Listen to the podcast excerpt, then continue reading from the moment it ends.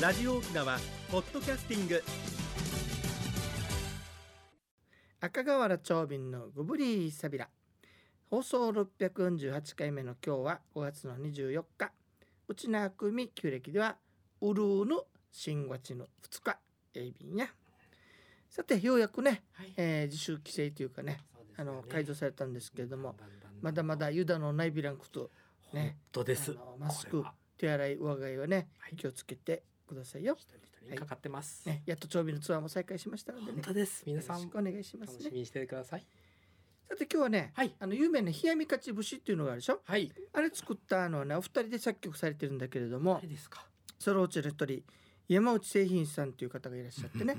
この間あのツアーずっと前なんだけどツアーでね、はい。沖縄市小屋の老人ホーム緑樹園っていうの中にこの冷やみ勝ち節の歌碑があるわけ。あ施設この人がねあのそこにあの入れたっていうことでね。はいでその人がこんな素晴らしい歌を詠んでるんですよ。なんでしょ古びゆく文化死ぬで死ぬばりみ持ちとぬちかきて踏みにぬくさ古びゆく文化死ぬで死ぬばりみ持ちとぬちかきて踏みにぬくさ踏みっていうのは譜面のことね。う譜面に残す要するにもうこの人はあの王国時代のね、はい。おもろとかそういったものも知ってるもんだからうんうん。先人の残した素晴らしい文化が滅んでいくのは耐えられない私の命とお金をかけて譜面と文字に残しておこうという歌なんですね。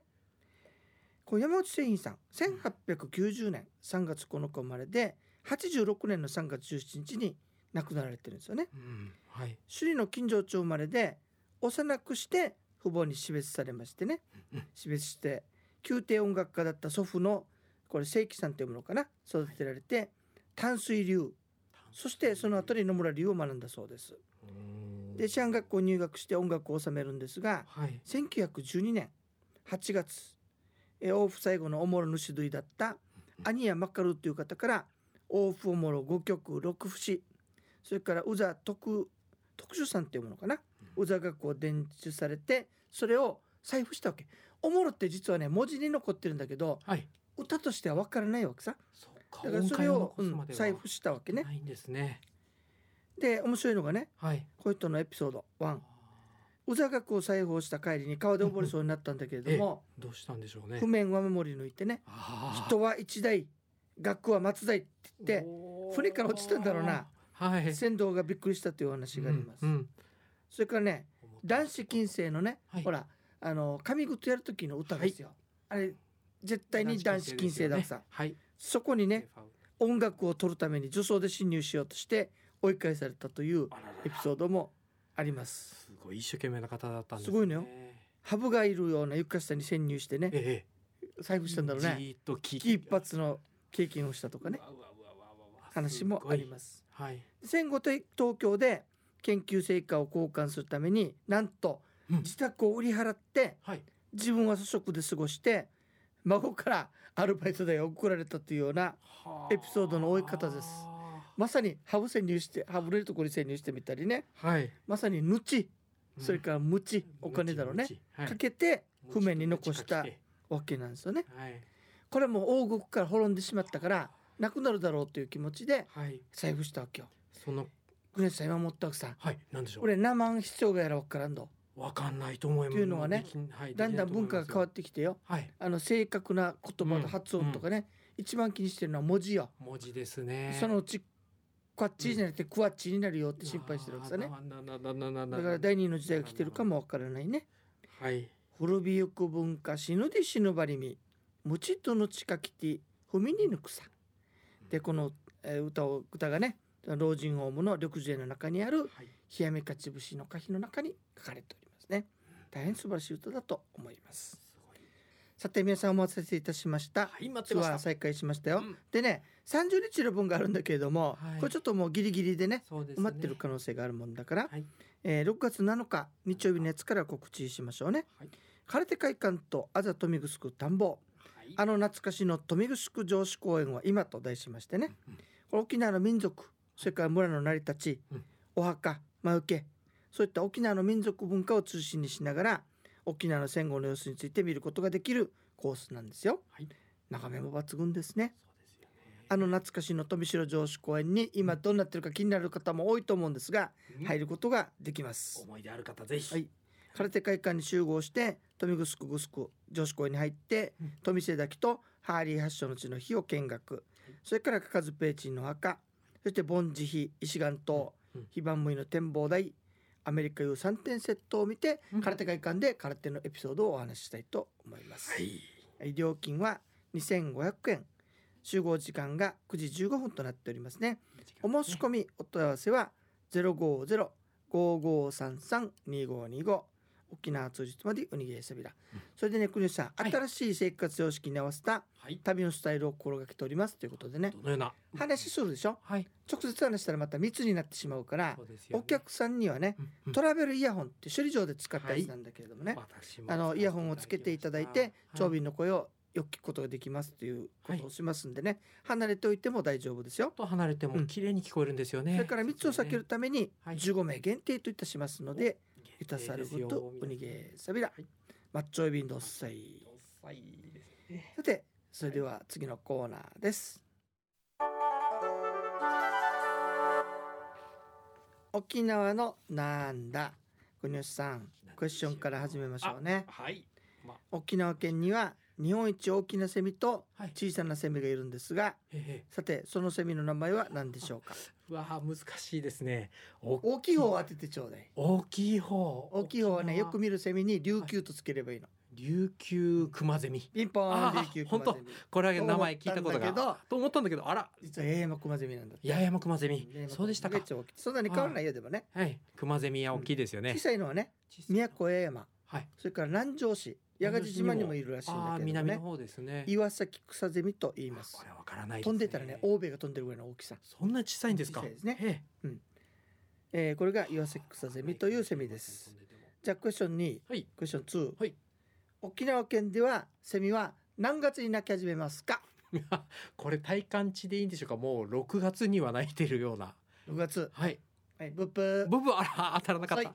遅い。もっと早いですーか。遅いどこで泣いてるんだろう今の。答えはね。はい。沖縄県って言ったでしょ？はい。宮古山忘れちゃダメ宮古山やっぱうんわかんないです3ね。月ぐらいからこの岩崎草ゼミは鳴くわけ、さあこの小さい方。うん、早い時は1月から鳴くわけよどんなお声で泣くんでしょうね、このジ小さい。ージージージーって感じで鳴くちっちゃいけどよくあの鳴くからね今南城市に行くと見れると思いますよ3月。はい。早い。面白いのがねうん。不思議に思うのはね、なんでしょえっ、とやんばるってどっからかねう。やんばるは、えー、名古屋北。だよね名護ってでしょ？はい。うちのは昔からチンヤンバルといって金からヨークだわけはい。つまり女そのあたりさねはい、女さんあたり。ちょうど読谷から来たあたりだよねはい、そうですね。そのあたりに来るとね目つぶっとってもヤンバル来たとわかるえ？なぜか9なぜですか？月号になるとねはい。ケンケンケンケンってなんか大島ゼミっていうのがいるのへえ、ちょっと急に。行ったらわかる9月になったらなかったですね。それがはいいるんでね聞いてみなけれ9ば。月から鳴き始めるセミがいるわけですよ賑やかになってじゃあきますね。最後のクエススチョンですなんでしょう？最後に鳴き鳴き終わるのは何月でしょうか？最後に泣き終わるのは、うん、体感値では10月。ブッブーまあ、またブブで。遅いあ早すぎる早すぎる。ま5だ月から鳴くんだよ5月からは12月でした12月、12月まで泣いてますかこのケンケンゼね。ミはねずっと鳴いてるへえ。ということでしたあらららら。ねはい面。白いのはねはい。大島ゼミはい。炭焼けすんのよ同じ時期にジーはジーはってなんか黒いはいこれははつくつくってのがいるわけさつくつく方。これ南部にもいるでしょ？はい、聞こえます。これが鳴いてる地域には黒いはあの大島ゼミいないいないんですか。山とか木でもね分かれる、はい。例えばザキミ城すごいよ、うんうんうん。右側がジーはジーは、はい。左側ケンケンへ木選んでるのかなと思ったはい。翌年行ったら反対反対。あら。ちゃんと炭焼けてるんだね はい。年によっても変わる。はい、ね人間もそうでなきゃいけないよまあ、共生いいですね。こうやって仲良しないといけないですよ、はい。あ先祖の声があ、納得して。というわけでセミの話でしていきましょう。ねはい。さて国吉さん、はい次のコーナーに行く前によ、はいまたメールいただいてますあありがとうございます。ことも書いてるから、はいまた読みのよろしくお願いしでますはではでは私に読んでくださはいい読ませていただきます。えー、ハイサイ長瓶さん、ハイサイ国吉さん、えー、奈良から絶賛ヤーグマイ中の吉村さんですね。吉村ですといただきました。先々週は一番にメッセージを読んでくださってありがとうございます。えー、国吉さんの奥様は中国の方なんですね。だから綺麗な中国語を話されるんですね。音からすると南ではありませんよね。かといってガチガチの北でもありませんよね。あの暖かい発音はどちらでしょう？もっと中間地点でしょうか？ちなみに僕が話す単語レベルの中国語は香港と台湾の友人が多いためか広東語なまりかむちゃくちゃ台湾の発音に近いと言われますと笑っておりますどっちですか国吉さん私は実は福建省で学んだもので、南なんですけども、ね。はい、えーうちの妻よりは発音が綺麗です。OK はいはい、えーさて長斌さん、いつもわかりやすい説明をありがとうございます。ヤーグマイという言葉は台風が頻繁に来る沖縄の風土から生まれた言葉なんですね。合点がいきました。新たな質問があります。イルカのことをヒートゥー、ヤギのことをヒージャーと言いますが、語頭、まあ頭ですね。ヒーには何か意味があるのでしょうか？あと、ヒートゥーをうさがるときにニンニク炒めでうさがったと何人かから聞いたのですが、ニンニクって伝統的な沖縄料理ではあまり見ないと思うのですが、昔からこのような調理法だったんでしょうか？ちなみに、内地の太平洋側のある地域ではごぼうと一緒に炊くことで臭みを取り柔らかく仕上げると聞きました、えー今週もゆたさるぐとうにげーさびらあは話にいると柔らかくなるんだね。はい吉村さんありがとうございこれね多ます、分ね、はい。昼はねあの言葉もあるから昼っていう言葉があるのでね。はい。昼むさがみせみというから昼食べる文化は沖縄にあったと思いますよ。昼を食べる。あとこの日はたまたまじゃないかなと思う、うんうん。ヒートたまたま。ヒートじゃなくてヒートねうんうんうんヒートヒーじゃね。ヒージャーあのたまたまだと思いますよ。別に必ず「日」っていう言葉に意味があるとか、そういう意味ではないと思いますよ。またまたメールありがとうございました。ありがとうございました。さて国吉さん、続いてあメモリンのコーナーよろしくお願いします。はい。一に運動二にメモリン。私が私であるためにメモリン。一に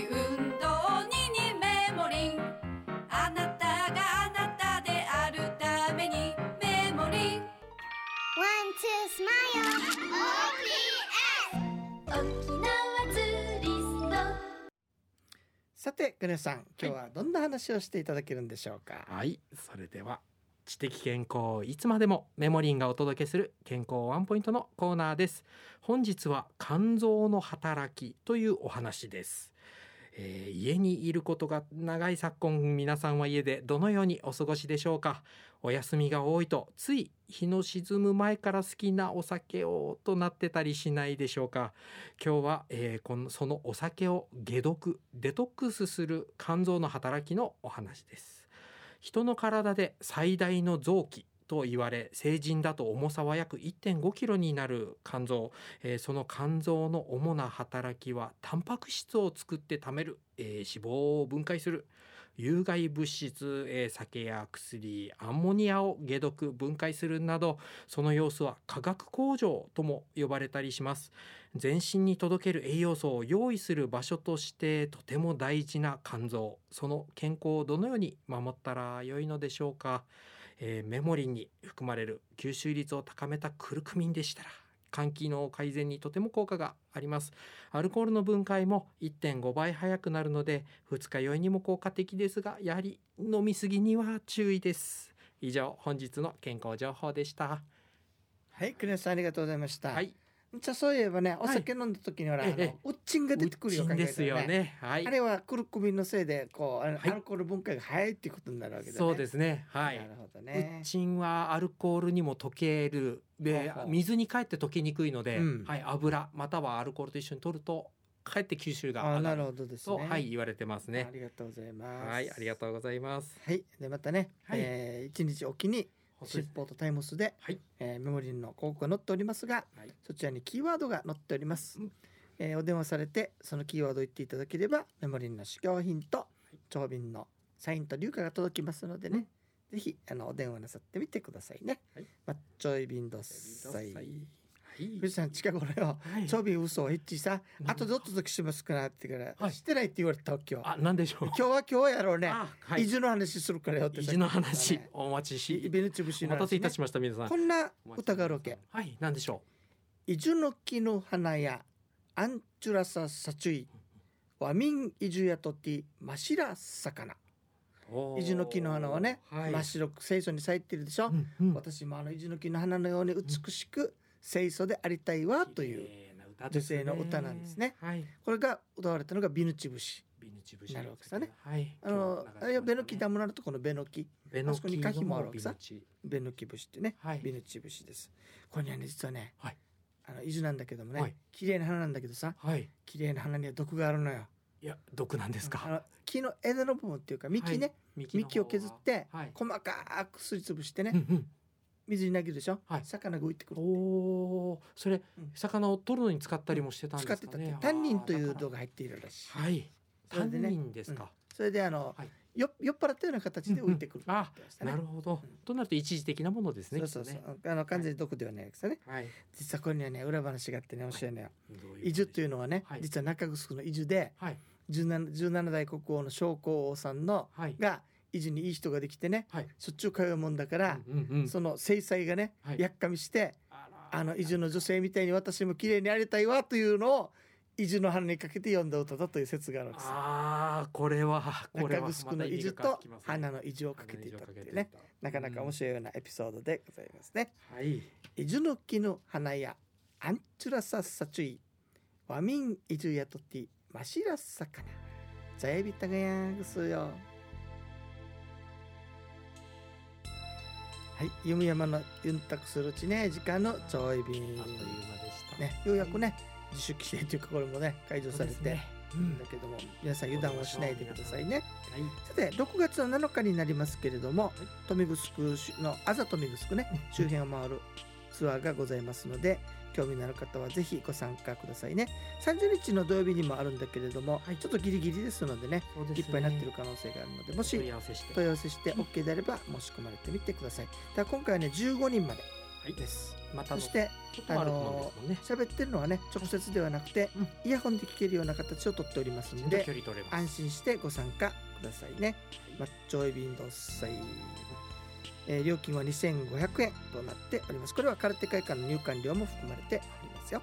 ねはい、じゃあ番組のご案内や赤瓦長瓶とメモリーの国吉エビータンまた来週までごぶりーさびら。